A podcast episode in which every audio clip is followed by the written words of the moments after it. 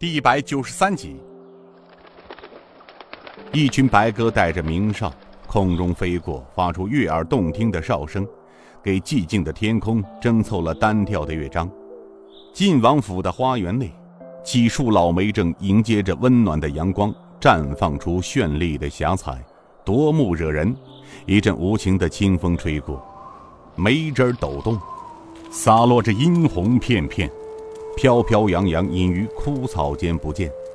有人说这是梅花之泪，也有人说这是梅花为了明年开得更加娇艳，而把自己的身躯献给了大地的一份厚礼。这两种说法听起来都有些伤感。而梅花是冬雪中的表情，所以才有了“梅花逊雪三分色，白雪却输一柳香”的佳句。而梅花的开放，始终为枯黄的季节。带来了一个春的期盼。亭子间坐着晋南王、定襄王尹建平三人。天王寺星自投靠尹建平以来，始终保持着护卫的身份。尽管尹建平把他们唤作大哥，然而不论尹建平走到哪里，他们总是默默地跟着。四人远远地立在池边，一动不动。怪不得香儿总是把他们哥四个称为尹建平的门神。一个王府的侍女在不断的为他们三人添补茶水。厅外的汉白玉台，池边的一把大黄伞下面摆放着香炉，烟雾轻飘。一个绝色女子十指轻挑，发出悦耳动听的琴声。优雅动听的曲子中，伴着动人的歌声，把庭间三人带回了仙境般的世界里。三人听得如痴如醉。碧云天，红叶地，芳草萋萋，傲雪梅儿媚。秋色连波，波似银盘含烟翠。山映斜阳，天接水。芳草无情，更在斜阳处。暗香魂。追旅意，夜夜除非好梦留人睡。明月楼高休独倚，酒入愁肠，化作相思红豆泪。曲声刚过，吟唱将绝，三人还没回过神来，琴声又转，叮咚声中又听得唱道。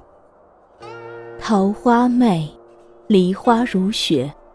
阳春三月，送君归去。对烟柳青青万缕，西风尽，更满目残红。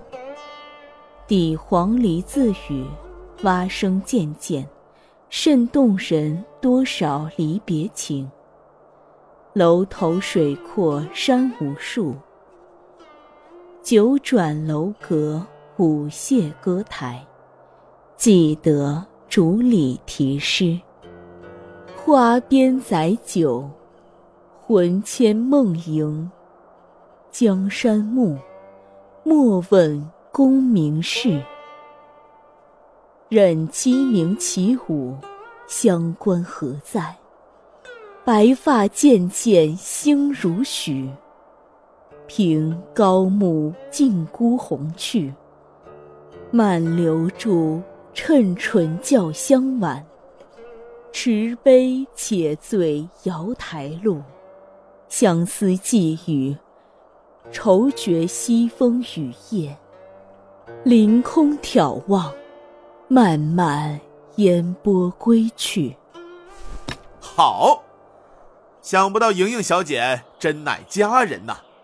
古道柔肠，这二曲寒山烟翠唱得绝妙无比，更是动人魂魄，堪称千古绝唱啊！晋王拍着茶几笑着说：“定襄王拍手笑着道：‘哈哈，三哥比喻恰到好处，真乃天籁之音，人间难得几回闻呐。不过这曲声绝唱中，似乎隐隐听出有些凤求凰的暗味来。’”难道？哎呀呀！你看，本王也是糊涂到家喽。哈哈哈哈！自古才子配佳人，尹兄弟，你说是也不是啊？尹建平没想到，冷不丁被定襄王拖了进来，顿时脸颊上殷红片片，空张着一张嘴巴，说不出话来。马莹莹更是娇艳羞涩，嗔笑道：“